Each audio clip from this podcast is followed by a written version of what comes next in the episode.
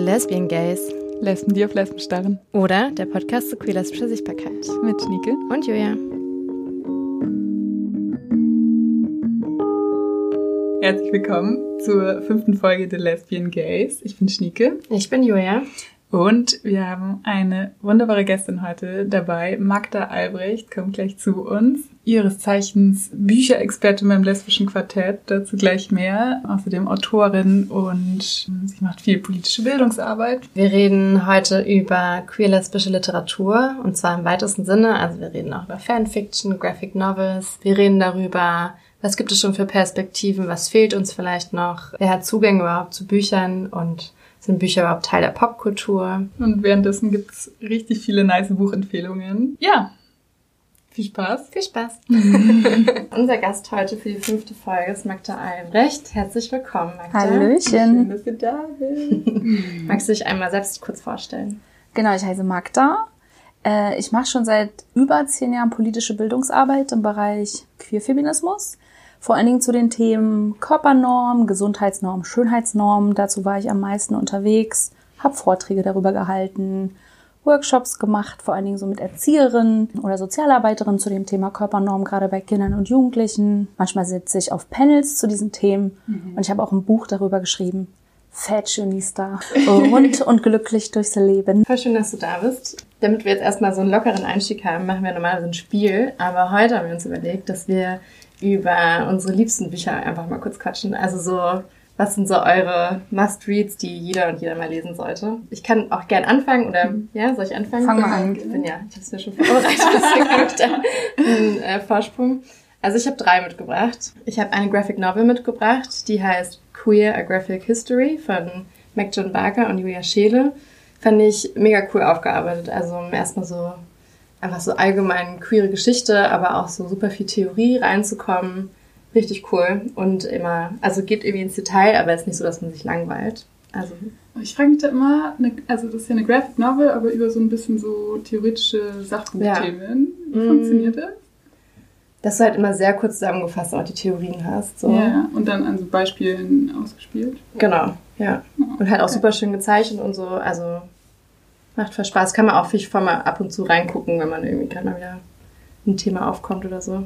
Ich bin auch großer Fan davon. Ja. Also Ach, ich habe die? Graphic Novels zum Ja. Beispiel über Rosa Luxemburg gelesen Ja. oder Hannah Arendt. So kann man ich sich so Hause, große ja. Theoretikerinnen so ein bisschen näher bringen. Ja. Schön mit Bildern.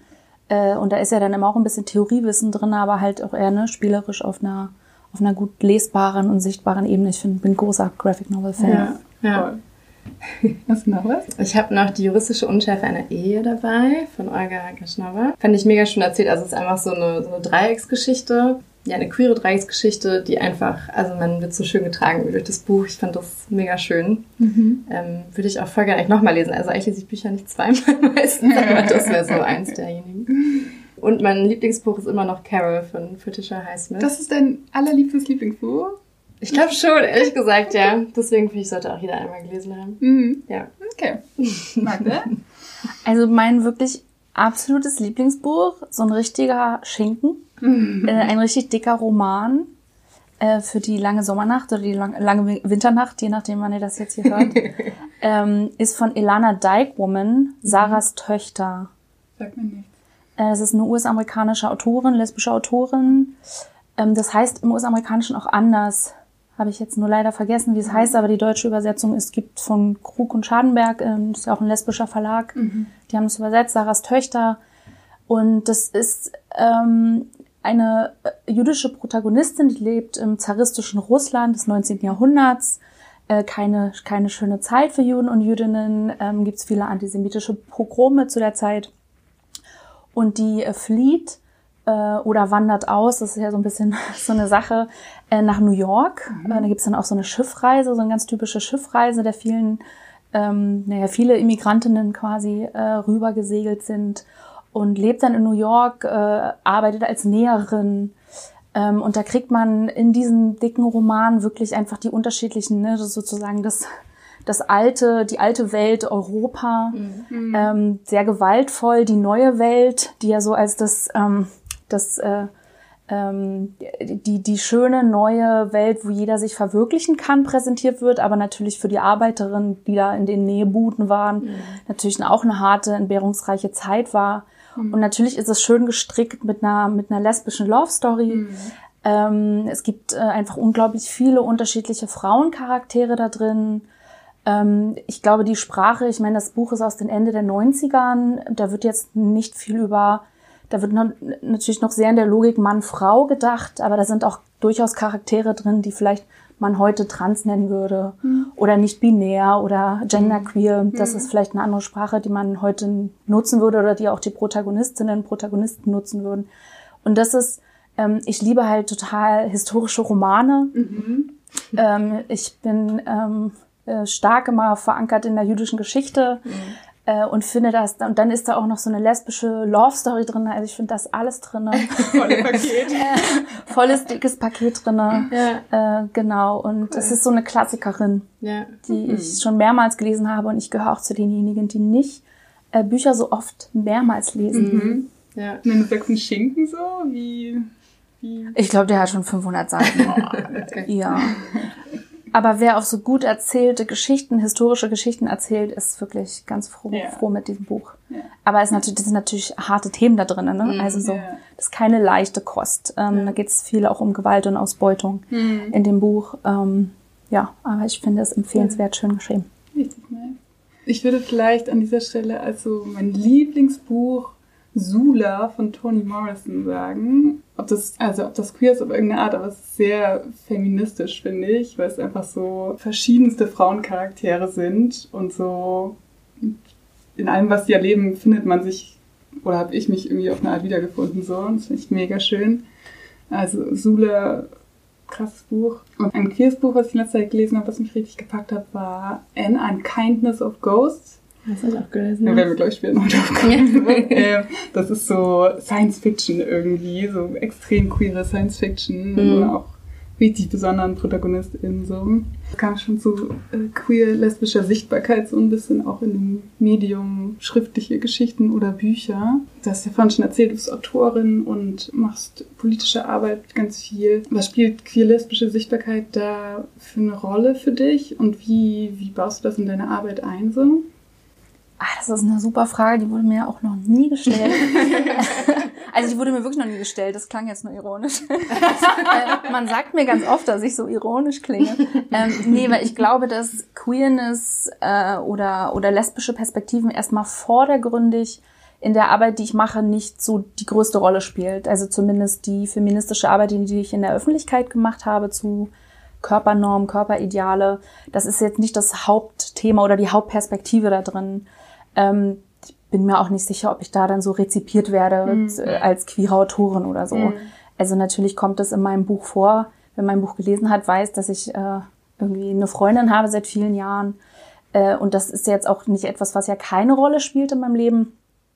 Aber ich habe in der Tat ähm, auch beim Buchschreiben schon darüber nachgedacht, wie viele lesbische und queere Perspektiven da drin sind, weil es ja einerseits etwas ist, womit ich ja natürlich ja ist halt privat ist politisch. Ja. Das hat was mit meinem privaten Leben zu tun, aber das ist, hat ja auch was mit meinen politischen Perspektiven zu tun.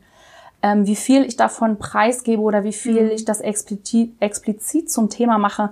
Und das war so, ähm, dieses Buch ist mir sowieso sehr schwer gefallen zu schreiben, mhm. weil es einfach auch ein sehr persönliches Buch war. Es hat einfach auch viel von persönlichen Anekdoten gelebt. Und da muss man als Autorin schon auch so eine Entscheidung treffen, wie viel man von sich preisgibt. Mhm. Also wenn Leute dieses Buch lesen, haben sie vielleicht das Gefühl, dass sie mich ganz gut kennen, aber klar habe ich dort eine Auswahl getroffen mhm. von Geschichten, die ich erzähle. Ja. Ähm, auch mit so einer, mit so einer politischen Idee, mit was ich nach draußen gehen will. Ja. Und äh, ich muss schon sagen, dass ich die queeren Perspektiven relativ zurückgezogen ähm, habe. Mhm. Eher so aus so einem Gefühl heraus, ich mache mich schon extrem angreifbar. Ich mhm. weiß, dass die Rezeption des Buchs schwer sein wird. Mhm. Ähm, das hat sich ja auch dann auch so eingestellt. Mhm. Ähm, ich war andauernd in einer Verteidigungsphase mhm. quasi. Ne, wenn so die, die Fragen sind, ja, was wiegen sie denn? Und finden sie das nicht alles krank, was sie da machen? Und Body Positivity ist ja ganz hübsch, aber ähm, das ist ja alles Quatsch, wenn du permanent in so einer Verteidigungsposition bist und dann noch on top draufkommt, Ja, dass man sehr, sehr dezidiert oder sehr sichtbar lesbisch oder queer auftritt. Ähm, Ich glaube, das war mir zu dem Zeitpunkt einfach ein bisschen zu viel. Ja. ja. Ähm, mir ist zwar, also ne, mir ist klar, dass man diese, diese Erfahrung, diese Lebenserfahrung nicht einfach voneinander trennen kann. Das habe ich auch nicht getan. Aber man kann ja, sagen wir mal, einen Fokus stärker oder weniger stark darauf legen. Und deshalb hat es in der politischen Arbeit und auch so, wie ich glaube ich nach draußen rezipiert wurde, nicht die größte Rolle gespielt. Ähm, aber es hat sich immer wieder gezeigt, dass ich ähm, natürlich mit, mit mir und meinem Leben und meinen Geschichten äh, auch anecken konnte, wenn ich zum Beispiel in einem Interview gefragt wurde, was mein Freund davon hält. also, was mein Freund davon hält, wie ich aussehe. An diesem Satz ist ja alles falsch, Ja. was an diesem Satz falsch sein kann. Ne? Kann ich anfangen? Also fange ich an. Über diesen Satz kann man ja eine ganze Dissertation schreiben. Ja. Ne? Und wenn ich, wenn ich dann irgendwie sage, sie meinen wohl meine Freundin und dann erstmal so einen Irritationsmoment erzeuge, steckt da auch viel Macht drinne. Ja. Ja. Und trotzdem war das nicht die vordergründige Perspektive und ich würde sagen, dass ich das auch ein bisschen so gewählt habe. Vielleicht würde ich heute eine andere Entscheidung treffen. Das ist immer so eine, so ein Buch ist ja auch in der Zeit quasi stehen geblieben erstmal. Ähm, aber ich würde sagen, in der politischen Arbeit, für die ich am sichtbarsten bin, zum Thema Körpernormen, Schönheitsideale, Gesundheitsnormen, ähm, spielt es nicht die große vordergründige Rolle. Aber ähm, ich denke, dass es in meinem Buch immer mal wieder auch, also ich habe zum Beispiel nicht ausschließlich Hetero-Perspektiven drin gehabt, ja, wenn ich da zum Beispiel über Sex geschrieben habe. Ähm, auch wenn ich, sagen wir mal, die lesbischen, queeren Perspektiven auch nicht total sichtbar gemacht habe, aber ich habe es versucht, äh, immer mit einzubringen und da nicht heteronormativ zu handeln, weil das ja nicht in meinem Sinne wäre. Ja. Ähm, ich verschweige es auch nicht und ähm, ich glaube, dass wenn ich nicht in so einem großen Verlag veröffentlicht hätte und das mit nicht so viel Aufmerksamkeit verbunden gewesen wäre, hätte ich mich vielleicht auch noch mal stärker hingesetzt und so das die speziellen heteronormativen Elemente von Körpernormen stärker herausgearbeitet, was mir immer immer bewusster wird, wie krass äh, heteronormativ Schönheitsnormen sind. Ne? Also so, wir wissen alle so in der Theorie, können wir so ganz leicht den Satz sagen, ne? Schönheitsnormen äh, sind eigentlich immer sexistisch, rassistisch, ähm, ableistisch. Ne? Man kann die ganze Aufzählung machen. Also wer gilt als schön oder als gesund, als kraftvoll in unserer Gesellschaft. Ne? Da kommst du schnell darauf. Das sind weiße Personen, weiße Personen ohne Behinderung, schlank, ne? nach kapitalistischen Kriterien erfolgreich. So, ähm, das sind aber auch Personen, die ganz klar in so einer ja, Heterofamilie oder in einem heterosexuellen Kontext verortet sind. Das hätte ich bestimmt stärker herausarbeiten können. Ich habe es nicht gemacht. aus, aus dem einen Grund habe ich erklärt, weil ich es, glaube nicht so explizit machen wollte, weil das so ein Buch zu schreiben, was so persönlich ist, ist immer mit einer gewissen Angreifbarkeit. Ja, also nicht nur gewissen, sondern das ist mit einer Angreifbarkeit verbunden. Und ähm, da hatte ich, wenn ich ehrlich bin, schon Respekt bis Angst davor.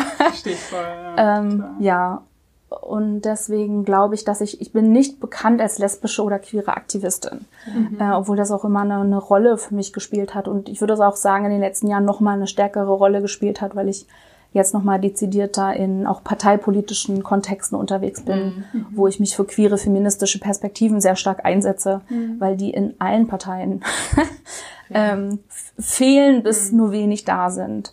Ähm, da würde ich sagen, bin ich dann, habe ich dann doch den Fokus wieder ein bisschen verrutscht. Ja. Aber so, also du bist ja Teil des lesbischen Quartetts. Ich finde, das ist ja irgendwie schon auch eine Art von Arbeit, um für mehr Sichtbarkeit zu sorgen. Magst du mal ein bisschen davon erzählen? Genau, das lesbische Quartett existiert äh, seit 15 Jahren, wie ich gerade eben nochmal ergoogelt habe.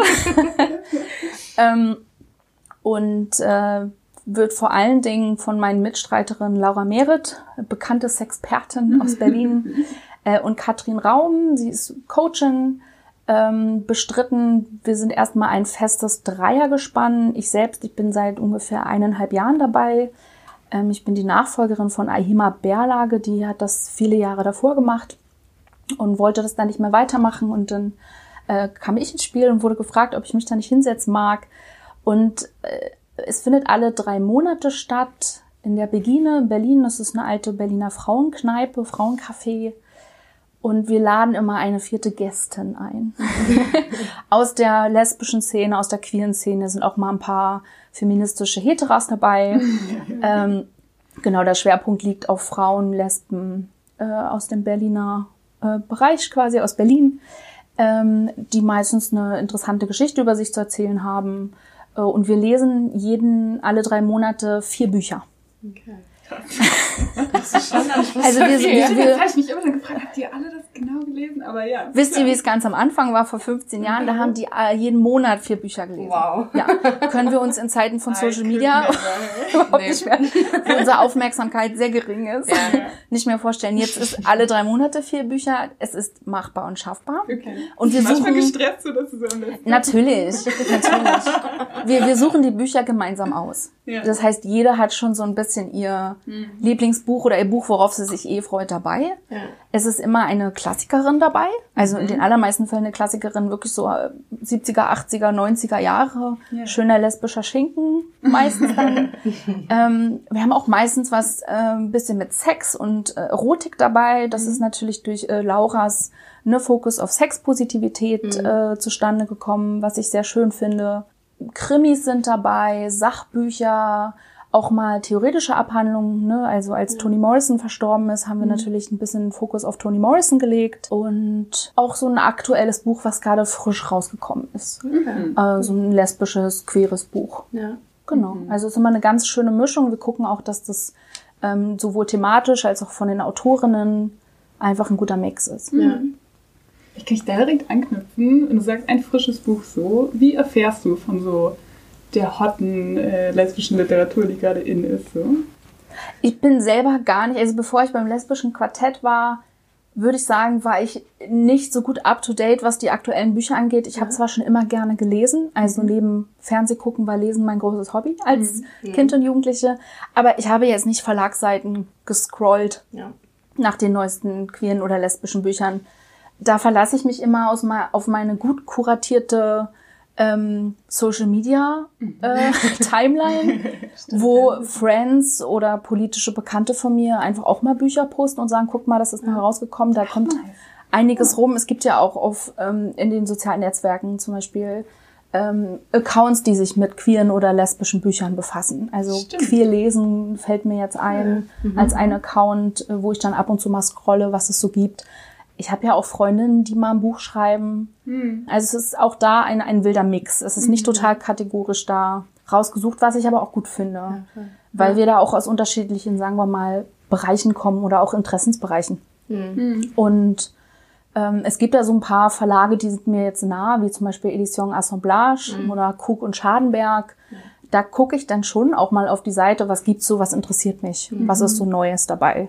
Und dann schlage ich das vor. Auch gerade bei jüngeren AutorInnen, glaube ich, habe ich da das Auge drauf. Ähm, das kriege ich dann vielleicht ein bisschen eher mit. Aber ja, es ist jetzt nicht total systematisch. Ja. Das sind aber gute Tipps. Ey. Ich habe das Ja, Gefühl, ich voll. habe immer nur, weil ich immer dann auf so hier Autostraddle, so englischsprachigen Online-Magazinen lande und da ist so die 100 queeren Bücher von 2018. Ja. So bin ich immer bei so englischsprachigen AutorInnen. Aber das ist ja auch toll. Einige von denen sind ja auch auf Deutsch übersetzt. Also Ja. erstmal das. Aber das ist dann natürlich meistens sehr US-amerikanisch fokussiert, muss man Ja. auch sagen. Klar. Die Also Frage ist auch, ob es übersetzt wird. So, ne? Also so nischig ist es dann manchmal sein, doch ne? noch. Ne? Mhm. Das ist nicht so. Wo wir auch so ein bisschen rumhängen, so seit kurzem ist Goodreads. Kennst du das? Mhm. Ähm, so witzig, äh, Schniekes Mitbewohnerin war, glaube ich, die erste, die da drauf war. Ja. Und dann wollte ich ihr eigentlich nur zum Geburtstag ein Buch schenken und dann meinte Schnieke so, ja, guck mal auf ihr Goodreads. Ich war so, was ist das denn? Dann habe ich mich extra für angemeldet und ich war so direkt drin irgendwie so. Und liebe es jetzt so anzugeben, was ich gerade schon gelesen habe oder man kann sich auch so Challenges setzen fürs Jahr. Hm. Ist ein bisschen crazy. Wie läuft deiner Challenge? Sag mal. nicht so gut. ich bin hinterher und dann habe ich immer so im Kopf, dass ich hinterher bin, aber das ist ja eigentlich der Grund, warum man lesen Mhm. sollte. Aber kriegst du, hast du, kriegst du von Goodreads schon gute Empfehlungen mittlerweile? Hauptsächlich über deine Hauptsächlich. Mitbewohnerin, Ja. weil ich weiß, was sie mag und ich weiß, dass ich das auch mag. Also das Gefühl. Ja, das ist so stimmt. mein. Der Algorithmus ist noch nicht so da, aber es stimmt, Mhm, der so Algorithmus ist noch nicht so durchdacht, ja. so. Aber ich habe auch eine gute Bekannte von dem Blog, auf dem ich jetzt schon auch sehr lange schreibe. Also Blogs äh, waren ja mal vor zehn Jahren total. heute ist ja viel in den sozialen Netzwerken los, Ja. aber was heute Instagram ist, war vor zehn Jahren unser feministischer Blog Die Mädchenmannschaft. Ja. Und äh, meine Kollegin ähm, Charlotte, die hat auf Instagram auch einen, einen großen, coolen Account. Half Book and Co. heißt der, glaube ich. Okay. Äh, wenn ich mich nicht irre. Und äh, sie hat einen großen Fokus auf Afrika afrikanische Literatur und mit, ähm, mit Fokus auf queere, feministische Cool. ähm, POC-AutorInnen. Ach, das Ähm, das heißt, da kriege ich auch immer relativ viele gute Tipps. Und Ja. sie ist auch eine, die, wenn du die anschreibst und sagst, hier ist mein Thema, produziert sie dir zehn Vorschläge. Krass. Wow. Ähm, tut mir leid, Charlotte, falls du jetzt so viele Anfragen bekommst, aber geht mal auf ihren Account, die äh, hat wirklich äh, ganz regelmäßig coole neue Tipps und dann eben auch nicht nur ne, Europa, USA zentriert. Ja. Würdest du sagen, du redest außerhalb vom lesbischen Quartett mit deinen Friends auch viel über Bücher? Ich glaube, es ist nicht unser großes Thema, nee. also ich bin jetzt nicht so ein, so ein klassisch, äh, klassischer Book-Nerd.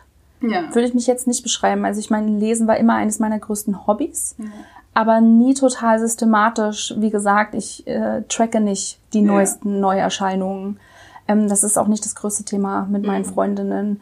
Aber klar, also ich meine, dadurch, dass ich jetzt beim lesbischen Quartett bin und ähm, da auch ein bisschen systematischer jetzt lese, also musste ich, habe ich auch gemerkt, ähm, war ein bisschen mit Konzentration verbunden, dann zu sagen, okay, diese vier Bücher müssen geschafft werden, neben anderen Sachen, die ich auch noch gerne lesen will. äh, war eine gute Übung, wieder in der Konzentration. Ja, ist ja was anderes als durch Instagram zu scrollen. Ja. Da kann man auch sich die Konzentration ein bisschen verlernen. Ähm, es ist trotzdem nicht das größte Thema, glaube ich, jetzt so, wenn ich mit meinen Friends. Ja. Warst du ein bisschen nervös, als du das erste Mal mit dem Quartett dran saßt? Ja, total, weil ich keine Vorstellung hatte. Also das allererste Mal war ich dort eingeladen als Gästin. Ähm, Okay. Ja. ich, äh, ich kannte die Begine, ich war auch ab und zu mal eine Apfelschorle trinken, aber das war jetzt nicht der Ort, den ich so frequentiert habe. Ähm, so als äh, jüngerer queer-feministische Person in Berlin gibt es da, glaube ich, nochmal andere Orte, wo man hingeht. Ja. Ähm, genau, aber war immer in, in freundlich solidarischer Distanz. also Distanz ist das falsche Wort, sondern das waren einfach nicht die, die Orte, an denen ich so war, aber ich Ja, kannte die, ähm, die tollen Leute, die dort arbeiten. Und dann bin ich dahin, ich hatte keine Ahnung, ob da jetzt zehn Leute sitzen.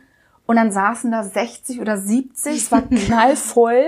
Wow. Ich weiß, äh, die ganz Kleinen vor Corona-Zeiten können sich gar nicht mehr erinnern, wie das war.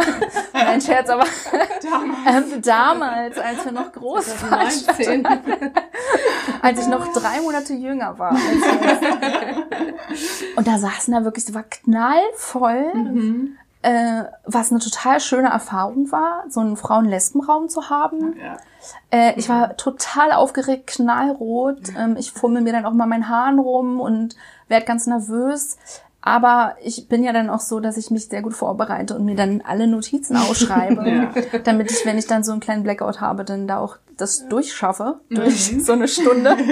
ähm, und das war ein total schönes Erlebnis. Und ein paar Monate später haben die mich, glaube ich, gefragt, ob ich ähm, ob ich nicht fest reinkommen will. Und da war ich auch noch am Anfang sehr, sehr aufgeregt, als ich da saß. Vor allen Dingen, wenn du dann auf einmal das Quartett mal vorstellen sollst, ja, und die Moderation übernimmst in so einem Raum. Ähm, ich meine, das öffentliche Sprechen habe ich ja geübt in den letzten Jahren, aber es ist trotzdem immer noch mit Aufregung verbunden äh, und auch mit gewissen Ängsten. Ne? Man weiß ja auch gar nicht immer, was passiert. Und es kann ja auch durchaus kontrovers bei uns Ja. zugehen. ähm, und, und trotzdem ist es ja kein Format, was mh, so von, sagen wir mal, so negativen Gefühlen oder von Streit ähm, dominiert sein soll. Und das ist mir auch wichtig. Also ich finde Kontroverse wichtig. Ich finde auch kritisch sein miteinander, mit den Büchern, mit den Autoren wichtig. Aber ich finde auch eine gewisse, sagen wir mal, erstmal Solidarität und auch dieses, was man im Englischen Benefit of the Doubt nennt. Also erstmal so nicht das Schlimmste anzunehmen, sondern erstmal zu sagen, ich nehme, ich guck mal was an dem Buch irgendwie, was ich total gut fand, um dann aber trotzdem nicht zu verschweigen, dass es auch Dinge gab, die mir nicht gefallen haben oder die auch politisch einfach, sagen wir mal, mindestens diskutabel sind. Ja.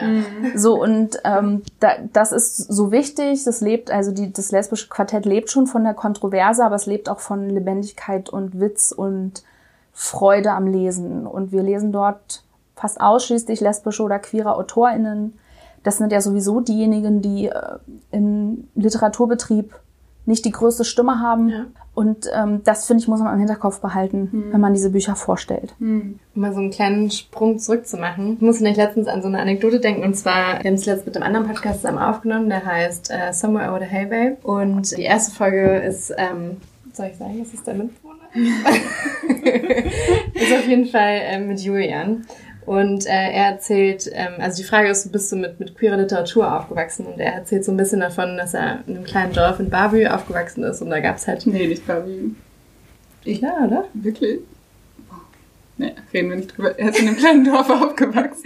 er ist in einem kleinen Dorf aufgewachsen ist und da gab's halt eine kleine Bücherei und dann hat er sich auch irgendwann getraut, hat vorzuschlagen, ob Bücher bestellt werden, queere Bücher bestellt werden. Und er dann auch so gemerkt hat, dass er klar dann für sich dann einen Zugang geschaffen hat zu den Büchern, aber natürlich auch für alle, die halt danach kamen. Mhm. Bist du mit, mit queerer Literatur aufgewachsen? Hast du da irgendwie Zugang dazu? Nee, null. Ja. Also ich bin 1986 geboren. Ja. Ähm, ich war auch bis Anfang 20 äh, sehr straight. Mhm. Also ich glaube, ich hatte gar nicht den persönlichen Bedarf nach queerer Literatur. Also das war nicht etwas, was mich schlaflos gehalten hat. Also mhm. das unterscheidet mich dann schon auch von Queers und Lesben, die einfach schon viel früher mhm. irgendwie so gewusst haben, ah, okay, ich, aus so einer Heteronorm ähm, gehe ich so raus. Aber alles, was ich lese und sehe, ist total hetero. Mhm. Das ist nicht meine, meine Kinder- oder meine Jugenderfahrung. Ja. Ähm, ich kann mich auch nicht erinnern, dass es in irgendeiner Form in also Kinderbüchern oder Jugendbüchern eine Rolle gespielt hat. Ja. Ähm, das ist aber trotzdem total schade, weil es geht ja gar nicht nur darum, solche Angebote für queere Jugendliche zu machen, Voll. sondern ja. für alle Jugendliche, ja, die mhm. ähm, in ihrem werden sind mhm. und einfach unterschiedlichste Realitäten mitbekommen. Ja, auch nicht nur, ne, nicht nur queere mhm. Realitäten, auch ne, wie viele Bücher mit schwarzen Autorinnen gibt es, Voll. wie viele Bücher mit Autoren mit Behinderungen gibt es, ja. ja. Auch gerade so im Bereich Kinderbuch, wo ja viel mit Bildern gearbeitet wird. Das ist unglaublich mhm. normativ, auch heute noch. Ja. Auch wenn es heute natürlich mehr Angebote gibt.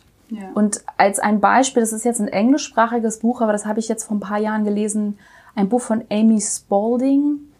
Äh, das ist eine US-amerikanische Autorin, ähm, die hat ein Buch geschrieben, The Summer of Jodie Perez mhm. and the Best Burger in Los Angeles oder so. Also es ist ein bisschen, ist ein Jugendbuch, ja, ja. kommt so ein bisschen spritzig daher und ist, ein Gesch äh, ist eine Geschichte über ähm, zwei junge Frauen, die dann zueinander finden, ein lesbisches Paar werden. Ähm, eine davon ist Fotografin, die andere hat so einen Modeblog ähm, ne, die eine ist schlank, die andere ist dick und da sind so ganz viele unterschiedliche Themen drinne, mhm. aber nicht so nervig pädagogisch verpackt, mhm. ja. Da mhm. ist dann auch das, das, das Queer oder lesbisch sein nicht mit so, ähm, ja, weiß ich nicht, so unangenehmen Coming-out-Geschichten, die ja. es ja häufig mhm. immer noch gibt, ne? Also so, ähm, der Struggle, der Kampf ist immer so im ja, Vordergrund. Es geht um nichts anderes. Äh, es geht um nichts anderes. Ja. Es geht nur um die eigene Unsicherheit. Und das ist ja nicht, mhm. dass es das nicht auch gibt. Mhm. Aber dass es einfach mal ein Buch gibt, wo diese unterschiedlichen ja, Themen und oder beziehungsweise Lebensrealitäten vorkommen, ohne dass es zum Problem gemacht wird. Ja, dann ja. hast du halt so eine dicke Modebloggerin, äh, und eine, eine lesbische Fotografin und, und beide finden sich und das ist eine schöne Jugendgeschichte. Die ist jetzt vor ein paar Jahren rausgekommen. Das gibt's leider nicht auf Deutsch, aber wer Englisch reden kann, äh, lesen kann, da gibt's dann jetzt langsam mal so Angebote. Ja wo man sagen kann, wunderbar, dass es das ja. jetzt gibt, ja. Ja, allein, dass man nicht drüber stolpert, ne? Also bei mir war es ähnlich, glaube ich, wie bei dir, dass ich erst so in meinen Zwanzigern irgendwann war, so, oh, hallo. Und deswegen auch nicht so danach, ne, nicht in der Bibliothek war und danach gesucht habe, als ich jung war, aber Allein das, also, ne, dass es nicht trotzdem in meine Hände gefallen ist, ist so verrückt so. Wenn ja. man überlegt, was ich für Jugendliteratur gelesen habe, wirklich von Dämonen jagen bis der Junge schreibt mir nicht zurück, so. es gibt so viele Bücher und in keinem davon, was ich gelesen habe. Ja, naja, ihr kennt das. Mhm. Bei dir war es ein bisschen anders, Jules, ne? Also würde ich auch nicht unbedingt sagen. Ich bin auch nicht so wirklich damit aufgewachsen, hat mich auch lange nicht interessiert. Also ich glaube, ich muss auch älter werden. Ich glaube, wirklich so mein erster Zugang zu queer-lesbischen Geschichten war wirklich Fanfiction damals. Ach ja. Also so mit 17 oder so war das, glaube ich. Auf Tumblr. Ne? Tumblr. also das war wirklich so und also die Tumblr-Generation. Genau, genau. Und dann, ich dachte aber auch immer irgendwie, also so, ich wusste auch irgendwie so gar nicht, wie finde ich irgendwie Bücher oder so, also wie finde ich mhm. irgendwie queere Bücher und so. Also ich hatte so gar nicht so ein Gefühl dafür, wie ich da irgendwie so rankomme. Deswegen mhm. war wirklich so Fanfiction mein, mein Einstieg, ja. würde ich sagen. Ja. Ist auch privater irgendwie, ne? Also ich glaube, bei so Büchern waren schon auch, also meine Mutter hätte da schon nachgefragt, so, ne? Wenn ich mir zu Weihnachten jetzt ja. die und die Geschichte gewünscht hätte, so. Fanfiction war irgendwie ein bisschen, bisschen privater auch, ne? Ja. Liest du heute noch manchmal Fanfiction? Nee, das habe ich echt aufgegeben.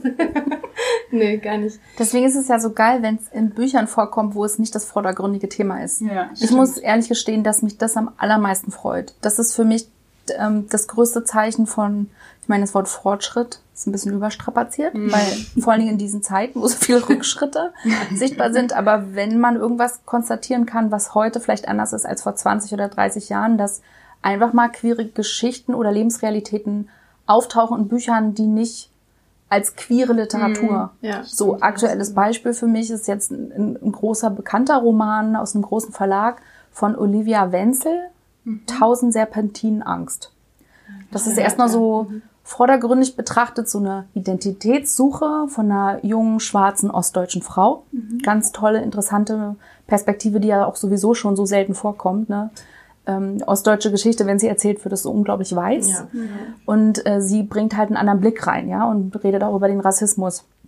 Auch ihre eigene Familie, ihre weißen Mutter, ihre weißen Großmutter, ähm, aber auch über ihre eigene Identitätssuche äh, und ne, über ihr eigenes Leben. Sie kann heute fahren mit ihrem deutschen Pass, ja, was ihre Eltern zum Beispiel Ossis nicht konnten, ja.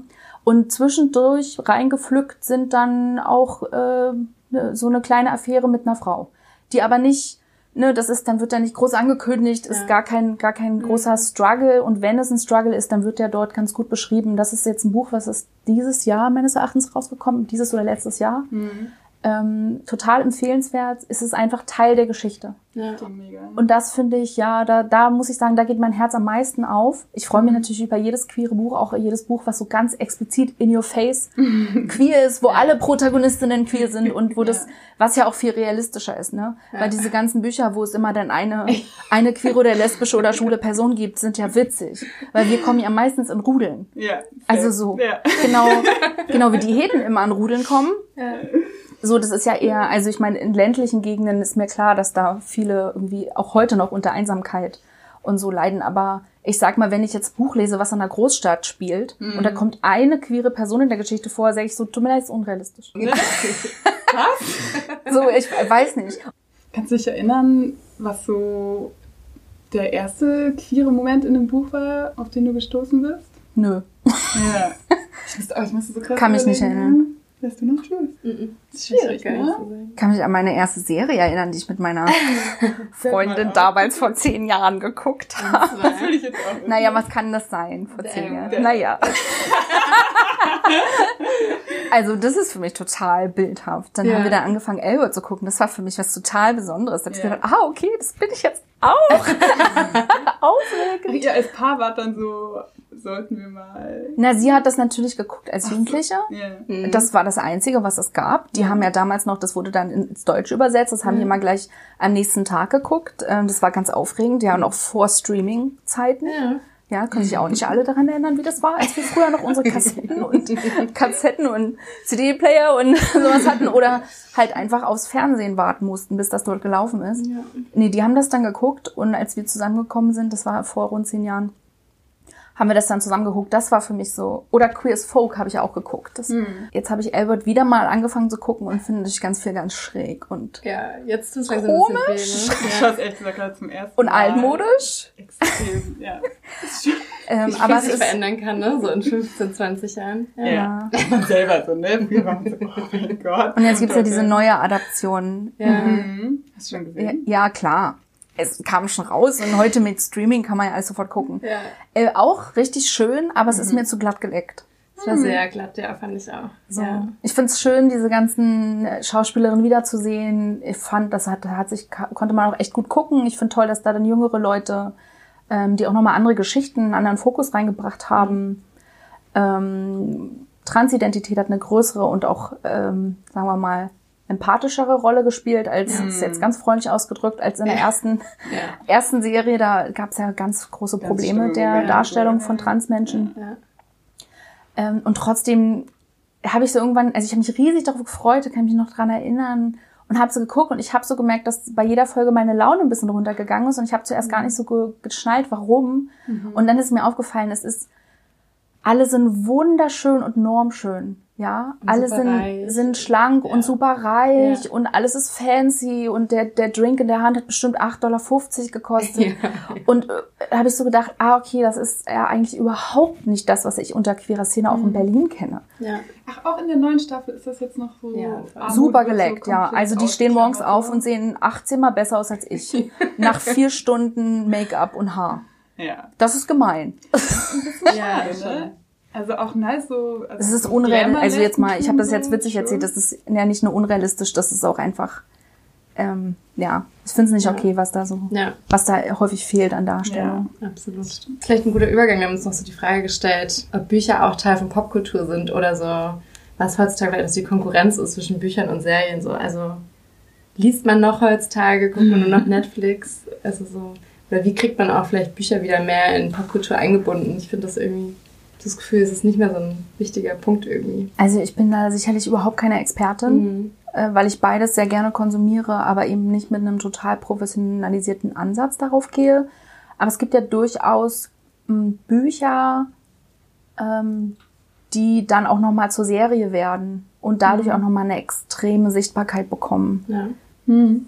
Ich habe erst kurz ein Buch gelesen, es hieß Dear Twin. Und es ging eigentlich um so, eine, um so eine Zwillingsbeziehung zwischen zwei Schwestern, die sehr unterschiedlich waren. Aber ne, die eine, die Protagonistin, aus deren Sicht das geschrieben war, war queer und hatte eine Freundin. Und es, ist, es war ein sehr neues Buch. Also ich glaube, ich habe lange nicht mehr so ein aktuelles Buch gelesen. Und es war so lustig, weil dann so super viele so popkulturelle Anspielungen da drin waren. Ich war das so nicht gewöhnt. Dann steht da so Janelle Monae so. Und ich bin so? Ich bin so gewohnt, dass die Bücher irgendwie in den 80ern spielen oder so. In Dear Twin kam dann irgendwann, ich glaube, das ist kein Spoiler, kam dann irgendwann umschriebene Sexszene mit einem Strap-on. Und das fand ich wirklich so, das fand ich so nice. Ja. Und spielt so, finde ich, in dieses Ganze so, wenn man über Sichtbarkeit redet, redet man viel über, über Filme und Serien, aber auch in so Büchern, ne, dass ich von, von Strap-on Sex lesen kann. Finde ich Hammer, finde ich richtig cool. So. Ja, ja ich glaube, was vielleicht noch so eine Frage ist, also warum vielleicht auch noch Serien und so zugänglich sind. Ich glaube auch so, also wer fühlt sich auch so, es hätte einen Zugang zu einem Buchladen oder Mhm. auch zu einer Bibliothek. Ne? Also ich glaube, die Zugänge sind auch nicht für alle gleich. Meine Bücher sind ja auch nicht unbedingt, nicht unbedingt günstig. Klar, ich glaube, in Berlin hat man nochmal, oder in großen Städten hat man einen Zugang zu, zu Bibliotheken, aber ist auch in kleineren Orten nicht unbedingt gesagt. Also ja, Bücher haben auch nochmal so ein anderes Einstiegslevel auch, ne? Hm, Und also, ne, was dann so als, als Literatur zählt und was nicht so. Weil das sind immer so, dann liest du und wenn du keine Bücher liest, bist du, bist du irgendwas. Ja. Aber dass Leute Fanfiction lesen, Graphic Novels, was auch immer lesen. Ja. Was ist gerade auf deiner To-Read-Liste? Hast du irgendwas, hast du irgendein Buch in deinem Stab, wo du dich gerade richtig drauf freust? Oder, ne, kein Buch, eine Graphic Novel, Fanfiction. Alles ist Literatur. Ich habe gerade ganz frisch gelesen von Lou Conradi Baby Butch. mhm. Das ist im letzten Jahr in der Edition Assemblage rausgekommen. Ist wirklich ein Buch, wenn du Bock hast auf so die Berliner queer-feministische Szene, aktuell auch. Hm. Ähm, da kommen wirklich die unterschiedlichsten Charaktere drin vor. Ähm, da geht's auch viel um Identitätssuche. Es geht um die knallharten Fragen des Lebens. Es geht um auch Gewalterfahrungen, um ähm, so weißen Rassismus. Ähm, also so um die, die Fragen, die auch in der queer-feministischen Szene einfach eine große Rolle spielen, gerade bei so jüngeren äh, Leuten, würde ich jetzt mal sagen. So. Also so, dass die, die Menschen, die dort dargestellt sind, sind schon ein bisschen jünger. Und die Fragen, die dort aufkommen, haben viel mit Identitätsfragen ähm, zu tun. Das ist ein schönes ähm, Community-Buch, Mhm.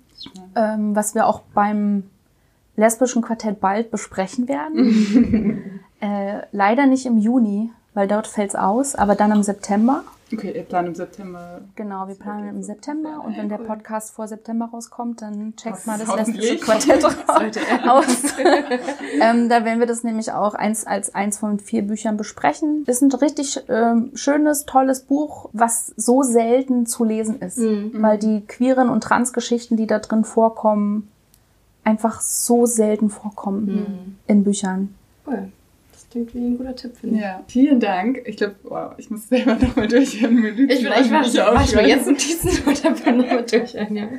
Vielen Dank, Magda. Großer Schön, Spaß. dass du da warst, ja. ähm, Vielen Dank an ihr, dass ihr zugehört habt. Und die Kooperative Berlin, dass wir den Raum nutzen dürfen. Schreibt uns eure Buchtipps oder wie ihr die Bücher findet, über die wir hier geredet haben, auf Instagram oder per E-Mail an thelesbiangays.podcast at gmail.com. Und wir sagen merci und Auf bis bald. Bye bye.